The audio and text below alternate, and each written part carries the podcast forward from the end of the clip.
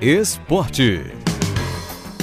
Juliana Lisboa, repórter esportiva da TVE, trazendo as novidades do esporte, começando por, ao que parece, Popó está com a possibilidade de repetir um feito do Éder Joffre. Como é que é isso, Lisboa? Boa tarde. Muito boa tarde para você, Renato. Boa tarde para todo mundo que escuta o Multicultura. Pois é, Popó já se aposentou tem um tempinho, né? Mas ele continua fazendo história e pode ser que esse ex-pugilista baiano seja o mais novo integrante do Hall da Fama do de, o Hall da Fama Internacional de Boxe de Canastota nos Estados Unidos. Para quem não lembra, porque já faz um tempinho, o Popó foi tetracampeão mundial e é um dos 42 ex-boxeadores que foram indicados para integrar essa lista, né? E para isso, ele tem que ficar entre os mais votados, entre os três mais votados para confirmar esse nome no Hall da Fama. É Hall da Fama este que já conta com o saudoso, lendário Éder Joffre, que foi um dos maiores pesos galos do, do Brasil, né? O maior do Brasil, um dos maiores do mundo. Vamos falar agora da Bahia que não dá tão certo, né, Juliana? O Bahia que deixou passar outra oportunidade está se afundando mais, né? É, não dá nem para dizer, viu, Renato, que deixou passar uma oportunidade, porque assim, começou ganhando, é verdade, né? Com um gol de Gilberto, gol de número 40 dele em Campeonato Brasileiro. E se tornou aí um, um dos maiores artilheiros do Nordeste, por um time do Nordeste. Então isso aí é, é importante, mas o, a fragilidade do Bahia ficou muito exposta e mostra que o técnico Diego da Bove ainda não tem uma, um time muito tranquilo para escalar, né? Não conseguiu chegar a esse time ideal, não conseguiu ainda equilibrar é, esse, esse elenco e desde a hora de convocar, né, de fazer a convocação para os jogadores que, que vão fazer parte desse, desses, dessas partidas, como na hora de colocar os titulares e depois, durante as substituições, ele não está conseguindo deixar o, o, time competitivo, digamos assim. Tanto é que o, o Bahia abriu o placar, fez 1 a 0 e levou 3 a 1 na sequência.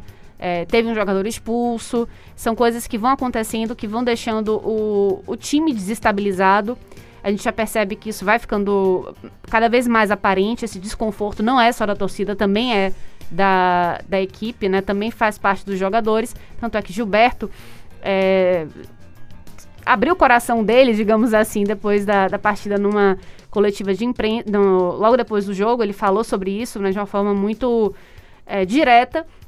Então mostra aí que a situação do Bahia é desconfortável para todo mundo.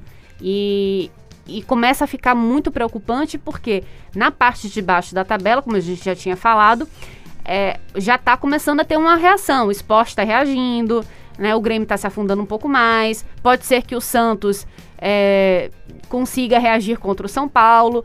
Então, são as coisas do futebol. O Bahia precisa, necessita vencer. Então, é, é aquela coisa.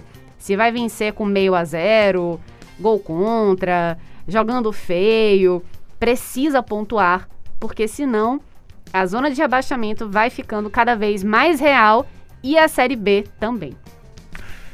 Seleção feminina de futebol preparativos para a Austrália, Juliana.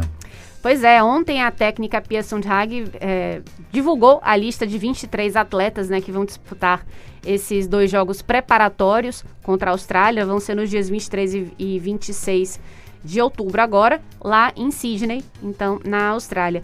E assim, a Austrália é aquela, aquela seleçãozinha que assim, é uma pedra no sapato do Brasil, né? E, e são sempre jogos muito disputados. Dá, dá para dizer até que é um clássico do futebol feminino, é, sem ser um, um, uma equipe que seja do mesmo.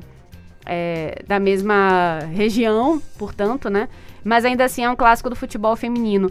E por isso, né, Pia vai fazer mais testes ainda. Ela deixou de convocar algumas atletas que fizeram parte dos amistosos contra as argentinas, né, que o Brasil venceu as duas partidas com absoluta tranquilidade e é, já está chamando outras, ou seja, ela está fazendo testes, né?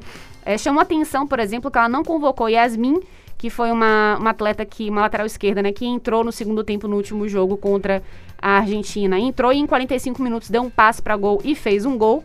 Então, isso chamou atenção, que ela re resolveu não repetir a Yasmin na escalação, mas, é, por outro lado, é, chamou outras atletas, né? Como, por exemplo, Júlia Bianchi, é, Tainara, é, Adriana. Então, essas, a, a Giovana Queiroz, né, que, que é do, do Levante, da Espanha. Então, são é, cada vez mais equipes é, mescladas que a Pia está tentando formar para chegar a essa a esse time ideal que vai disputar a Copa do Mundo de 2023. Juliana Lisboa, repórter esportiva da TVE, muito obrigado, até a próxima. Até a próxima, Renato. Tchau, tchau.